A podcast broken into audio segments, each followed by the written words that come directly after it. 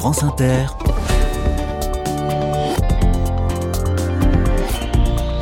Dorothée Barba.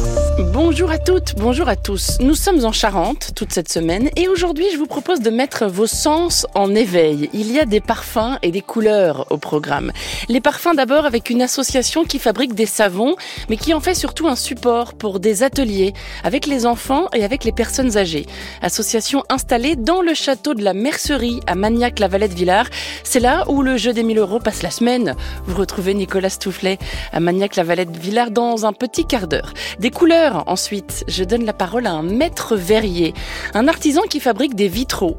Le vitrail connaît ces temps-ci un, regain d'intérêt spectaculaire. Il n'est plus seulement dans les églises, mais aussi de plus en plus chez les particuliers. Soyez les bienvenus. Carnet de campagne, le journal des solutions. Les souvenirs sont enfermés dans des odeurs. Nous avons tous et toutes une odeur très précise qui nous ramène en enfance immédiatement. Le chocolat chaud, la soupe, l'odeur de la pluie sur le goudron.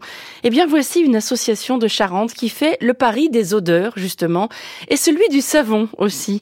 Elle s'appelle Bulle de vie. Bonjour Nadia Duclos. Bonjour. Vous êtes la créatrice de cette association de Maniac Lavalette Villard. Vous fabriquez et vendez des savons, les savons Lavalette. Vous allez nous expliquer tout ça, mais je dois d'abord vous poser cette question que j'aime tellement. Quelle est l'odeur de votre enfance?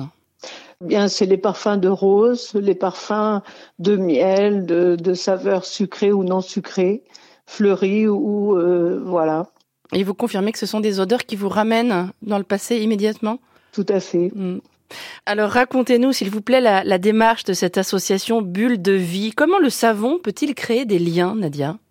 Alors les liens, euh, ils se créent justement par la mémoire, puisque euh, le savon, eh bien, c'est se rappeler euh, des bulles de notre enfance, hein, lorsqu'on faisait des bulles de savon. Et euh, c'est toutes les odeurs hein, qui sont euh, raccrochées à ce savon, comme euh, les odeurs de fleurs, les odeurs de notre enfance. Et donc, effectivement, c'est quelque chose dans nos souvenirs qui persiste. Le désir qu'on avait, c'était de créer donc une savonnerie pour faire travailler tous nos locaux, c'est-à-dire, par exemple, l'apiculteur du coin, la fermière avec ses chèvres. Et donc, le but, c'était de créer quelque chose de noble, donc le savon, pour euh, justement faire travailler tous nos producteurs, mais aussi pour que les enfants ainsi que les personnes âgées et, l'ensemble de, des personnes qui viennent nous rencontrer puissent avoir le souvenir de, de ces odeurs. Et euh, nous avons eu la chance qu'une personne euh, autiste Asperger euh, nous crée des recettes.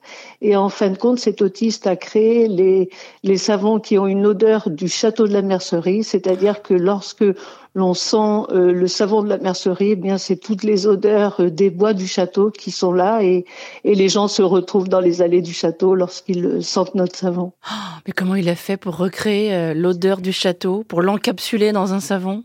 Eh bien, tout simplement en se promenant dans les allées. C'est une personne qui est, il a un nez, c'est un nez, et donc il a su créer par sa façon à lui de, de faire, puisque moi je ne suis pas capable de le faire, mais lui a créé ça, et en fin de compte, c'est magique. On retrouve toutes les odeurs qu'il a, voilà, de, de ce qu'on peut ressentir lorsqu'on se promène pas dans le château, hein, dans les jardins, Hein? mais aussi il a créé un parfum aussi de la roseraie, et donc on retrouve le parfum des roses de la roseraie du château. Et vous avez aussi un, un projet autour de la maladie d'Alzheimer, je crois, Nadia. Alors oui, nous avons un projet euh, puisque la vente des savons, comme je l'expliquais, c'est une, association, les bulles de vie, c'est une association à but non lucratif. Et la vente des savons sert justement pour créer des projets euh, concernant la maison de retraite. Et nous avons un projet donc à la maison de retraite de Villebois-la-Valette. Nous voulons créer une euh, dans le secteur Alzheimer une sorte de, de, de, laboratoire, enfin, si on peut appeler laboratoire, c'est-à-dire qui va permettre de rappeler les souvenirs aux personnes âgées, c'est-à-dire qu'on va mettre un projecteur, donc qui va projeter des images, euh, par exemple, de jardin, et là, on fera diffuser des huiles essentielles euh, pour rappeler les fleurs de ces jardins, et d'autre part, on mettra des bruits d'eau, des bruits d'oiseaux devant pour leur faire travailler le souvenir. Pourquoi ce projet vous tient-il à cœur? Eh bien, tout simplement parce que, comme on le disait tout à l'heure, eh bien, le savon, c'était aussi pour créer des liens, de créer des liens avec les enfants, mais aussi avec les personnes âgées, et de faire, euh, voilà, de les faire se rencontrer. Et le, le but de cette association, donc le but de créer cet espace pour les personnes âgées, eh bien, ça permettra aussi aux enfants de pouvoir euh, comprendre euh, la vieillesse et comprendre les enfants se rapprocheront un peu plus des, des personnes âgées. Où peut-on acheter vos savons pour celles et ceux qui voudraient vous soutenir? Alors nous avons une petite boutique à Villebois-la-Valette euh, auprès des Halles et nous avons une boutique aussi euh, à l'accueil du château de la Mercerie à Magnac-la-Valette. Nous faisons de la vente en ligne et nous avons un site euh, justement mm. pour pour ceux qui ont envie d'en commander. On trouvera le lien bien sûr à la page des carnets de campagne sur le site de France Inter. Quelle est votre odeur de savon préférée à vous Nadia? Alors c'est le miel verveine. Ah parce que c'est des choses qui nous rappellent, euh, comme vous le disiez tout à l'heure, notre enfance. Et donc, euh, nous avons un apiculteur qui est juste à côté et qui, euh, qui travaille merveilleusement bien. Et justement, c'est pour le mettre en avant et mettre ben, ces abeilles, entre guillemets, en, en valeur. Les savons Lavalette, l'association Bulle de Vie, c'est donc à Magnac, Lavalette, Villars. Un grand merci Nadia Duclos. Je vous remercie aussi. Bonne journée. Je vous souhaite une bonne journée. Merci. Au revoir. Au revoir. France Inter, Carnet de campagne. 90 000 mètres carrés, c'est la surface totale des vitraux anciens en France, selon l'Institut national des métiers d'art. La France est le pays qui compte le plus de vitrail dans le monde, et ce de très loin. Et c'est un geste qui n'appartient pas seulement au passé. Un coup de fil à présent à un maître verrier en Charente. Bonjour Philippe Riffaut. Bonjour. Vous êtes à la tête avec votre compagne Françoise Théalier-Riffaut de l'atelier vitrail Saint-Joseph à Ruffec en Nord-Charente. Vous êtes tous les deux meilleurs ouvriers de France. Vous confirmez que le vitrail est un artisanat d'aujourd'hui? Ah oui, oui, tout à fait. Oui, le vitrail reste, reste un artisanat qui est très actif dans beaucoup de villes de France. Même si on pense qu'il y a peu d'ateliers, c'est pas vrai. Il y a, il y a vraiment beaucoup d'artisans qui s'occupent des, des vitraux, des monuments historiques et beaucoup aussi de vitraux particuliers parce que c'est le particulier maintenant euh, décore beaucoup plus sa maison avec ce genre de, avec ce genre d'art euh, qui est le, le verre de couleur, le plomb. C'est un, c'est un art ancestral en fait qui est, qui évolue avec les techniques d'aujourd'hui où on peut faire des choses tout à fait contemporaines. Vous faites de la restauration de vitraux anciens dans les châteaux et les églises, mais aussi en effet euh, des commandes pour les particuliers.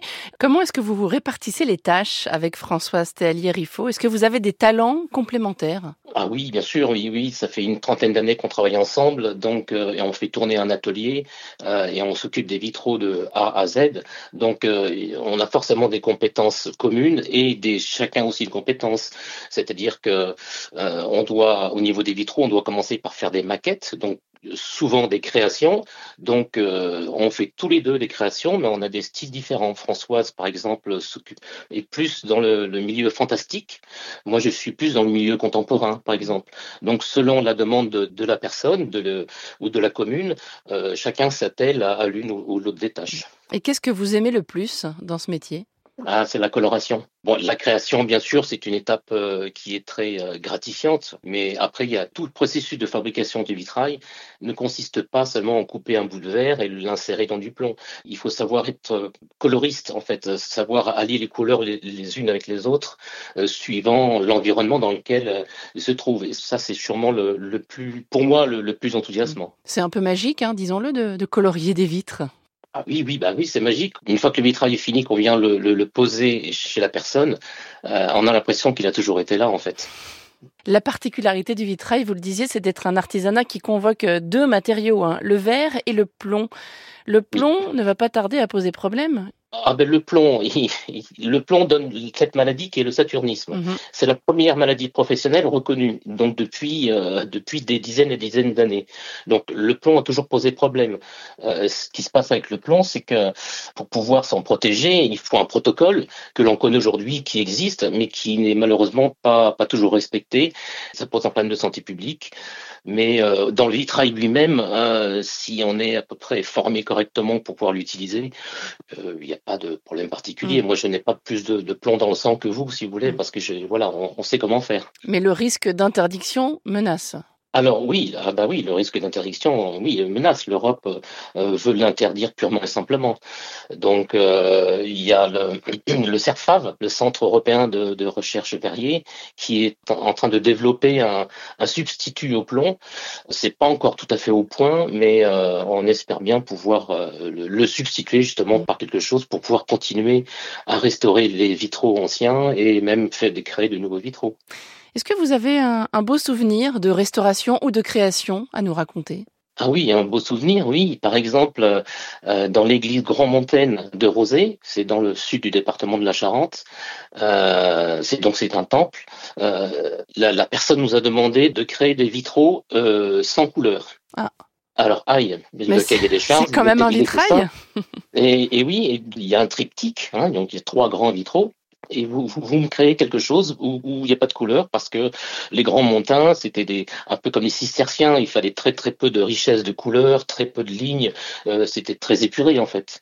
Et euh, mais on s'est attelé à la tâche avec avec Françoise et on, a créé une, une espèce d'arbre avec des racines et des branches, mais tout en vert blanc, mais fusionné. C'est-à-dire que on a dessiné un arbre avec des branches énormes et on a empilé les vers les uns sur les autres, que des vers blancs, et euh, ça faisait une épaisseur jusqu'à 3, 4, 5 cm, ce qui fait que quand, euh, une fois monté en plan et mis en place, quand la lumière traverse en fait ce, vitrail, la, lumière se, dispatche sur toutes les facettes des vers. Du coup, la couleur, c'est le ciel qui donne la couleur à ce vitrail et c'est magnifique. Et ça dessine des arbres sur le sol, non? Oui, bien sûr, oui, oui, c'est ça. Il y a la, la, la lumière projetée, euh, des arbres, des branches qui sont un petit peu partout, et ça, c'est assez, euh, c'est assez magique. On sort du carcan euh, traditionnel, du coup, on, on, rentre plus dans le contemporain et on fait avancer un petit peu l'art du vitrail avec ce genre de choses. Mmh. On trouvera une photo, bien sûr, sur le site des carnets de campagne pour admirer ces, ces arbres sans couleur. Merci beaucoup, Philippe Riffaut. Atelier Vitrail Saint-Joseph, c'est donc à, à Ruffec, en Charente. Merci beaucoup. Bonne journée. Au revoir.